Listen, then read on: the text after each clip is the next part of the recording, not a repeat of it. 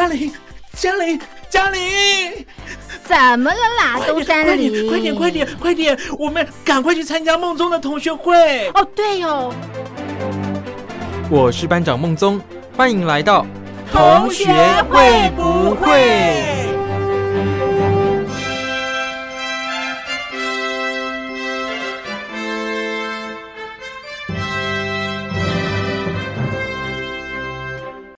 ？Hello，各位小伙伴，我是苏燕。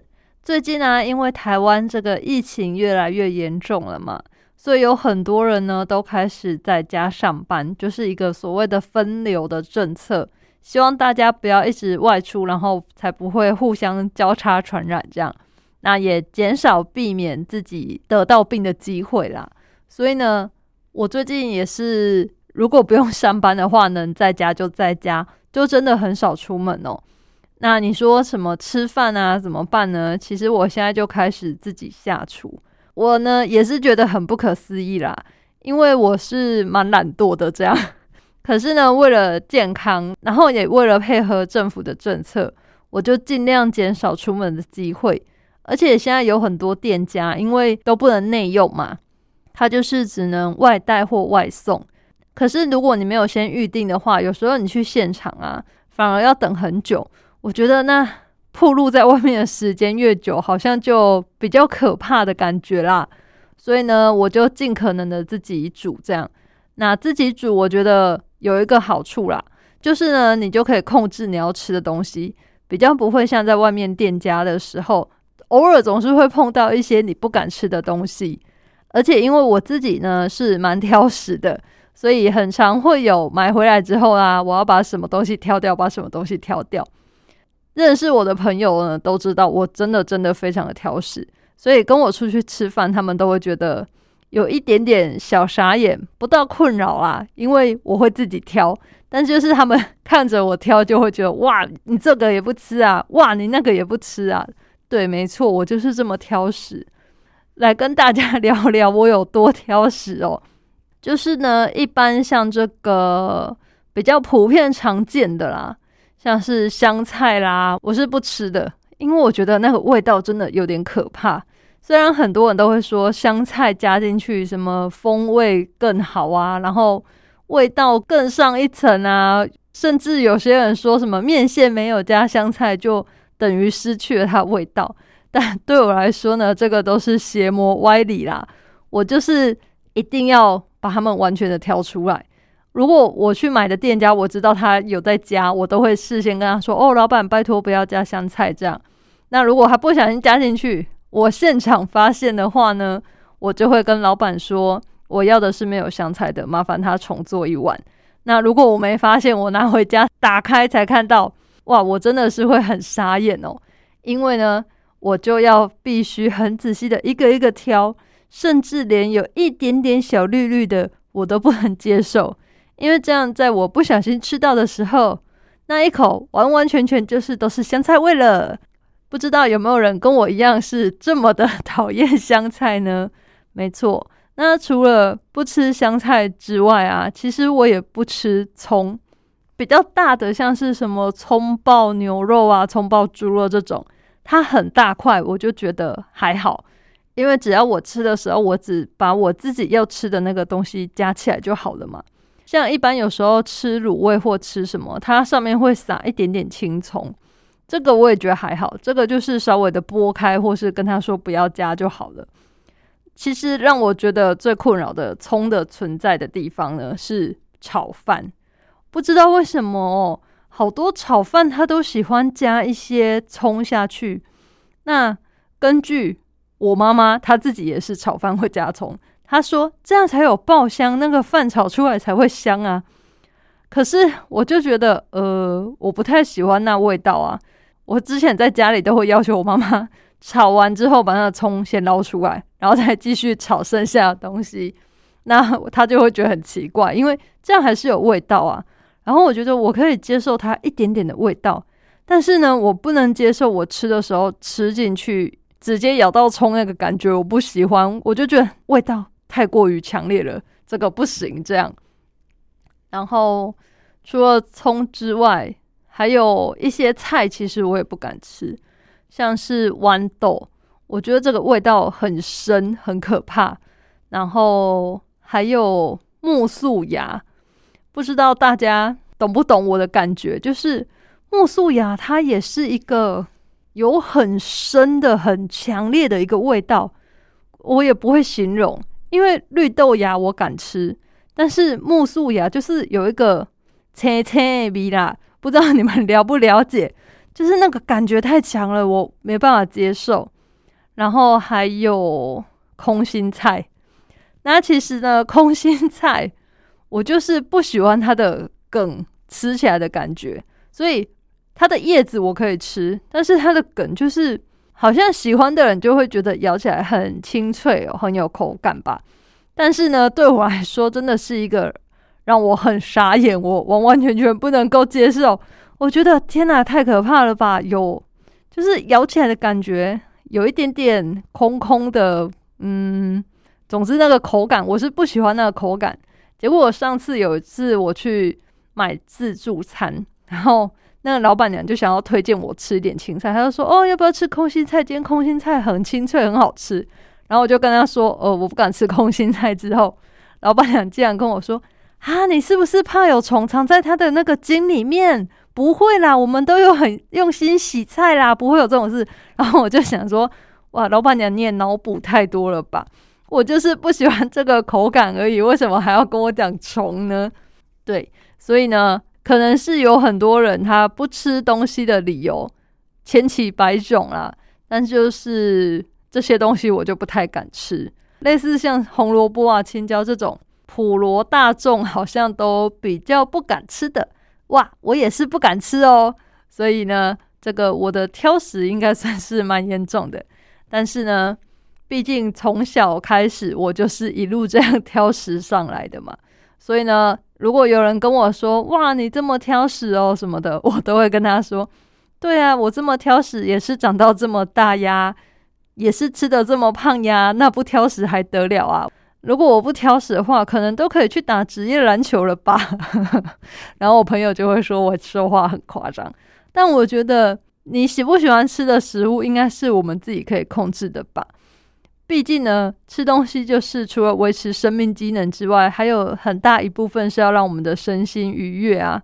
所以呢，不喜欢吃的东西，我觉得就也不用太勉强去尝试，试个一次两次真的不行，那我们就放弃，果断放生，我们就吃一些会让自己开心、自己喜欢的食物就好了。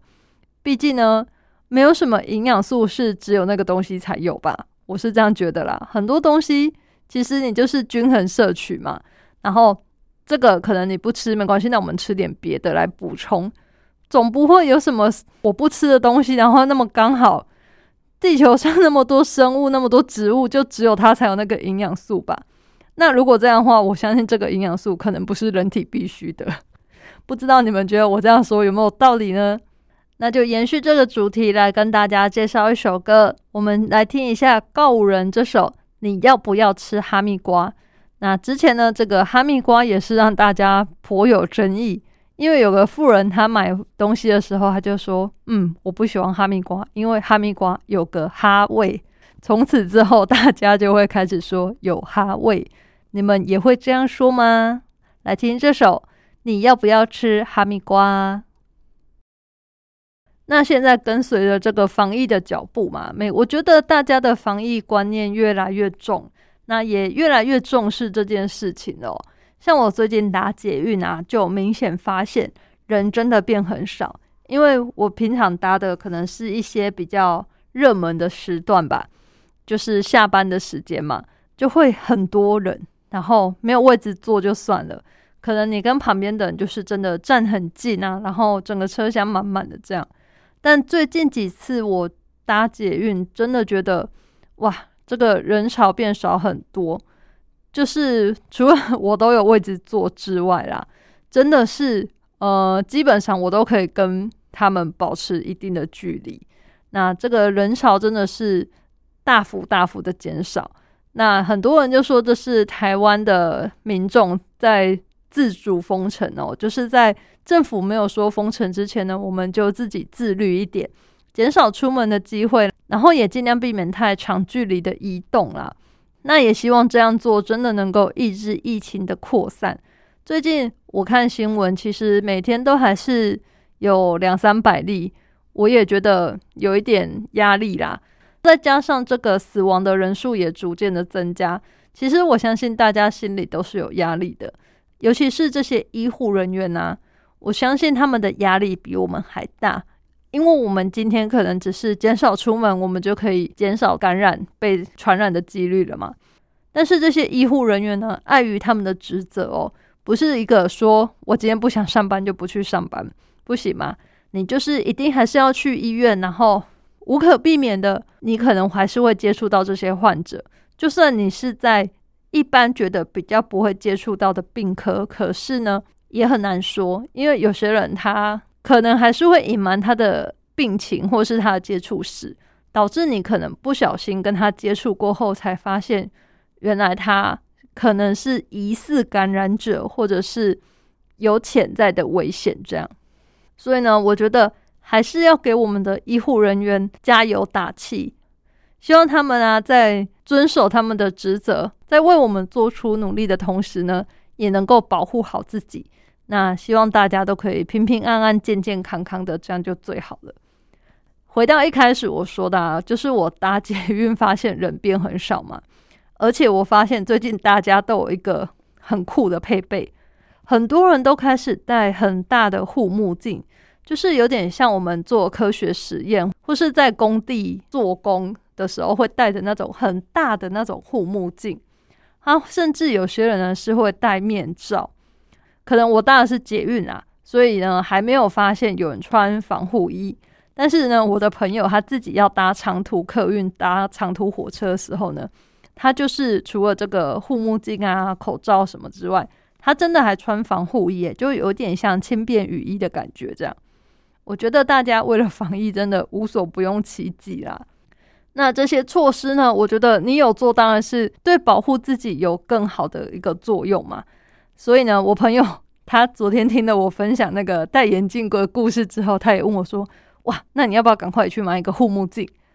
然后我就跟他说：“嗯，我觉得应该还好诶，因为我现在搭车的时候啊，其实我觉得我跟大家都离很远，这个社交距离呢，应该都有一点五甚至两公尺以上，因为现在捷运上的人真的太少了，所以。”好像这个护目镜，我觉得嗯没有那么直接的必要性，因为我跟他们距离都很远，所以我觉得还好。然后再加上呢，我觉得你当下这个保护了嘛，可是是不是你回家之后要把这些东西再拿下来再消毒什么的，其实也是要注意才有效吧？那这个有一点过于麻烦了，我比较怕麻烦，所以呢就没有很想要做这件事情了。也许之后我会改变我的想法，也不一定，因为我看有些人戴起来其实蛮酷、蛮炫诶，很好看诶。但是呢，嗯，目前我是还没有这个打算啦。如果之后呢，我有买这个 护目镜的话，再跟你们分享戴起来的心得。那现在因为疫情期间啊，有很多人都宅在家嘛。我的朋友呢，他就开始发展他的第二专长。那他的第二专长呢，我觉得蛮酷的。他是搓羊毛，就是用羊毛，然后搓搓搓，把它做成一个艺术品，一个具体的形体。那可能会是动物啊，或小玩偶之类的。我觉得蛮奇妙的。那那天呢，刚好看到一篇文章，他分享说，呃，要有自己的喜好，并且坚持的做下去哦。那这个。文中的主角呢叫音乐，他虽然毕业于这个电影学院啊，可是他却一直宅在家，他没有从事电影的相关工作，那也没有做其他工作。他的事业呢，其实就是这个搓羊毛。他自己呢，在电影学院毕业之后，他觉得跟同学们比起来，自己好像对这一个专业其实并没有天赋，然后也没有特别喜欢这个，或是想要从事这方面的相关工作。在这个时候呢，他刚好偶然之间看到日本职人就是铃木千金的羊毛作品。他看到这些作品的时候呢，他其实觉得心中的迷雾就渐渐的消散，因为这个羊毛散发出的温暖给了他无限的希望哦。他表示说，他当时就被这一种材质的温暖感所击中了，所以呢，他就决定他要开始投入这件事情，他也要学习的做这个。他说，这个羊毛毡其实它是一针一针用他的生命和热情戳出来的嘛，因为这种材质本身就是比较独特，大家可以试想一下，就是类似这种围巾的感觉，是温暖的。这种材料呢，它本身就有一种温暖的感觉，做出来的作品呢也毛茸茸的，就是很有亲和力，很温暖。尤其是他在表现这种动物类的造型的时候，它可以比其他的材质呢更具有生命感哦。那我看这篇文章，其实它里面放了蛮多他的作品，他有用这个羊毛毡呢做出一个大象，也不算大象，小象。那小象这个呢，我觉得蛮特别的，就是可以用这个羊毛的材质，然后来表现出这个象的纹路啊、皱褶，但是你又不会觉得它是很软的，没有，你还是觉得它是有一点点挺度，有一点点硬这样。那这个呢，其实是他当时把自己的这个脆弱啊、敏感都投注在他的作品里面，让人家其实可以感受到他当时的软弱跟无助嘛。那他比较后期的作品啊，就有一些像是《猫的对变》这个作品，其实它是表现比较凌厉的双头猫，也代表了他试图要让自己更坚强的期待。音乐啊，他就是一直这样子在做这些羊毛作品，所以呢，他每天工作其实超过十二个小时。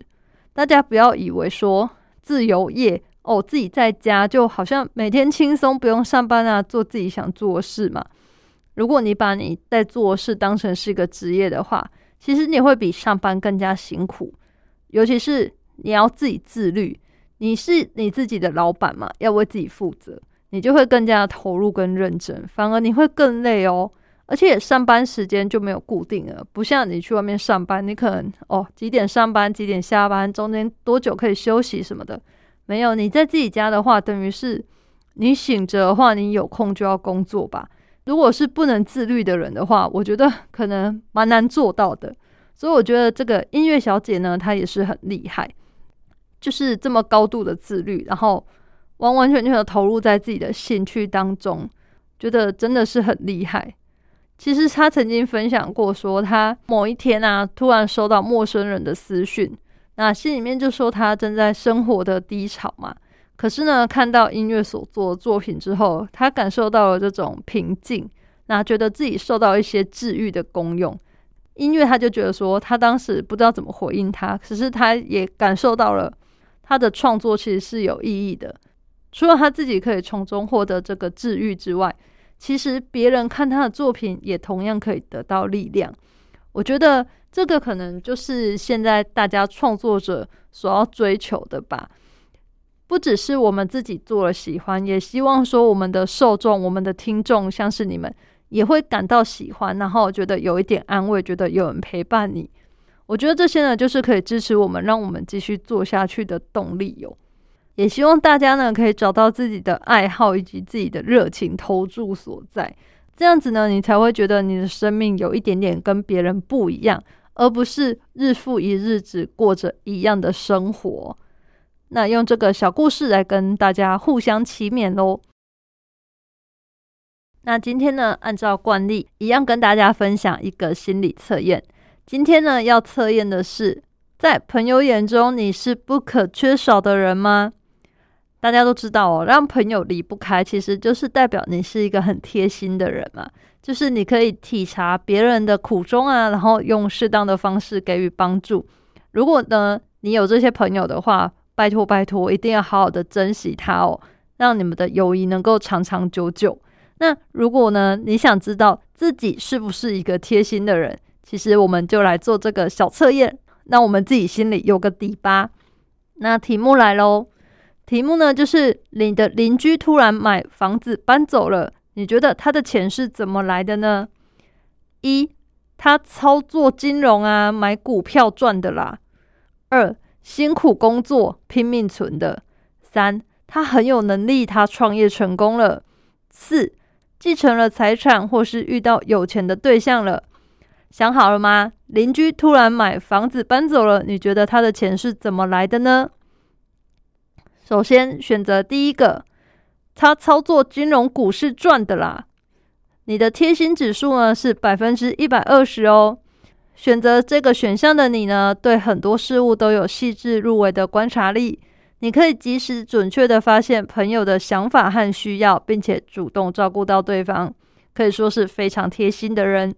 你可能呢有时候会太过在乎外界的风吹草动，可能会有一点点神经过敏的倾向，你要当心啊，不要太敏感，才不会让自己呢对某些无所谓的事呢也产生恐慌。那选择二，辛苦工作拼命存的，你的贴心指数呢只有百分之三十哦。你可能是自以为贴心，可是呢却贴心失当了。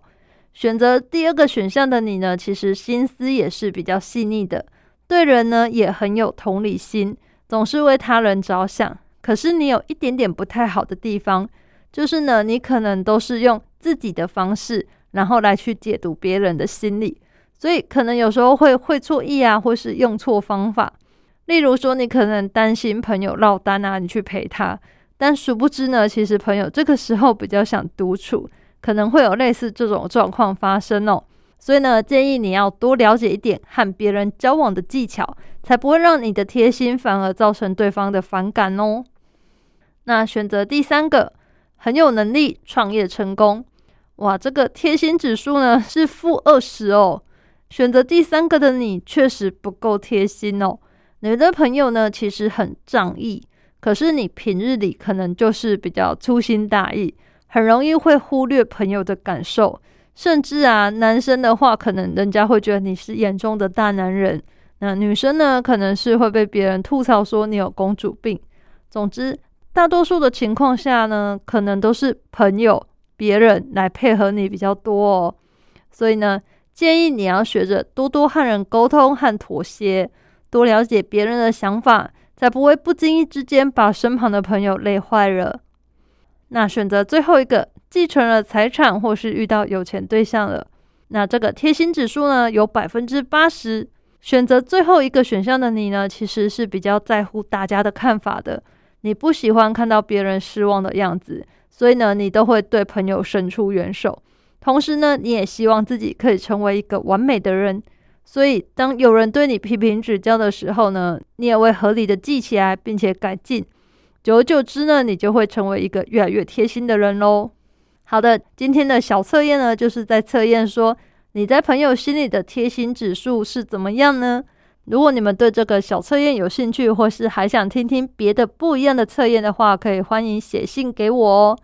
一般邮件可以寄到台北邮政一七零零号信箱，电子邮件可以寄到 lily 三二九 at ms 四五点 highnet 点 net，l i l i 三二九 at ms 四五点 h i n e t 点 n e t，写同学会不会俗验收，这样我就能收到你们的来信喽。那现在因为防疫的关系啊，其实学校也都是停课的。那我看很多学生啊，在家里好像都是蛮无聊的吧？就是呃，你除了要上课之外，其实多出很多像是通勤的时间跟写试卷的时间，不知道大家有没有这样觉得哦？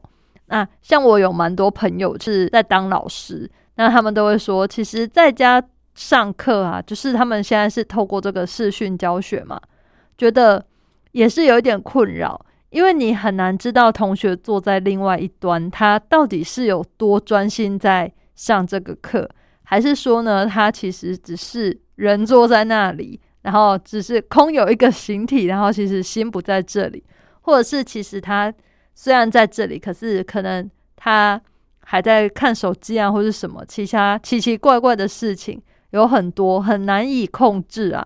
所以呢，我的朋友他们就会想一些可能是。例如说小组讨论啊，或者是抛问题，然后请同学回答。可是呢，这样有时候也会有另一个困扰，就是突然太多人了，然后就会嗡嗡嗡的很吵。这样，所以呢，我觉得现在这个时候也是对老师的一个考验。那前阵子我也看到新闻，就是说有一个老师他上的是好像理化课还是什么课吧？那这个阴到五十几，十到有一两万人哦。不知道为什么突然大家都涌进去看他的课了，也是令人感觉蛮奇妙的。那当然啊，这个时候也会有一些传说中的正美老师就会被发现。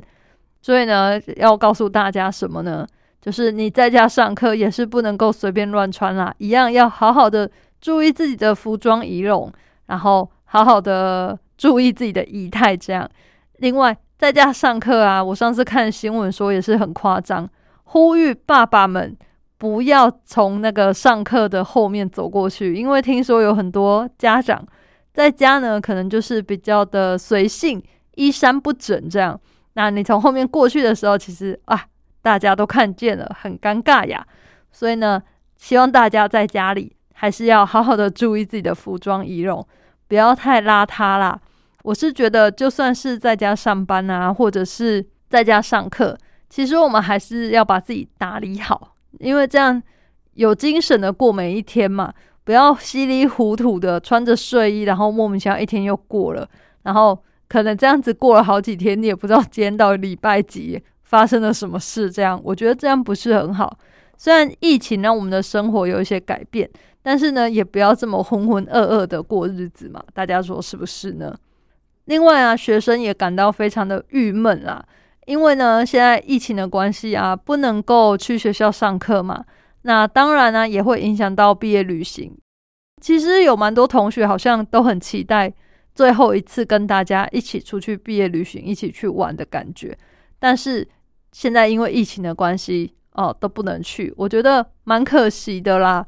因为这个是一个跟同学一起创造最后一个回忆的感觉，不能去真的是有一点难过。那再加上呢，除了不能去毕业旅行之外，其实现在有蛮多学校啊，应该会一直在停课下去，停一停，有可能这个。毕业典礼也不会办了，因为大家想，毕业典礼毕竟是一个群聚的场合嘛。除了这些毕业生啊、师生之外，你还会有家长来观礼。那这个人数一多呢，可能就是比较难控制。所以毕业典礼有可能会采取线上举行，就是可能只有学生去，然后颁发毕业证书。有些学校呢是已经摆明了，我今年就是不办毕业典礼。那之后毕业证书，你可能是一个回来学校拿，或者是我会寄给你，这样我觉得也是相当的可惜。因为像我自己，我从小到大每次毕业典礼呀，其实我爸妈都会来看，所以我觉得哇，这样就是失去一个你跟父母相处的机会。因为据妈妈所说，她每次看到我们就是在毕业典礼上，然后去领奖，不论有没有领奖啊。看到我们就是又完成人生一个阶段了，他都会替我们感到很骄傲，然后也很开心，觉得我们又成长了。这样，这次同学们失去这个机会，我觉得也很惋惜啦。但是，一样老话一句啦，我们防疫为重嘛，留得青山在，不怕没柴烧。只要你继续读书，都还是会有下一次的毕业典礼的，好吗？大家加油喽！那当然，我上次看到有同学在哭腰。哭逼！我上次看到有同学在 complain，他就说呢，他们这一届真的是很衰。之前遇到 SARS，然后这一次呢遇到这个新冠肺炎，等于他们很多事情都被禁止了，这个也不行，那个也没有。但是也有网友就在下面说，你要想的是，你当初呢在这个 SARS 当中，你没有事活下来了，活到现在，你又参与了下一次的疫情。你现在应该想的呢，不是来抱怨这些事，而是应该要赞叹说，你的家人，我们身边的这些人都有好好保护你，然后医护人员有好好保护你，你才能够在这里抱怨这些事情，而不是已经挂掉，躺在坟墓里等着人家去评掉你哦。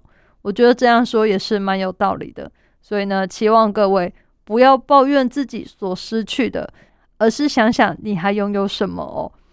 当然，我也希望再也不要有这些可怕的疫情发生了。最后呢，来跟大家分享一下我最近在家的心得。那因为我本来有这个慢跑的习惯嘛，长期有在听节目的听众应该还有印象，就是我从不喜欢跑步，然后慢慢的喜欢上跑步，到最后就是定期每天一个礼拜大概会去跑个。四到五次、六次不等，有时候真的每天都会去跑步哦。那现在这个防疫期间呢，健身房不能开啦，不能去啦。本来想说，好吧，那我回家的时候就在我家附近，因为我家附近可能比较偏僻吧，人比较少，我就会在我们家社区外面跑步。但现在呢，由于这个疫情太过严重了，所以外出都要戴口罩，导致我上次只好戴着口罩去跑步。哇，其实我觉得真的有点辛苦诶，蛮惊的。因为就是呼吸真的会比较不顺畅啦，然后再加上我觉得有点不舒服，就是你会一直感觉有东西挡住你的呼吸，然后有一个东西一直在你脸上这样。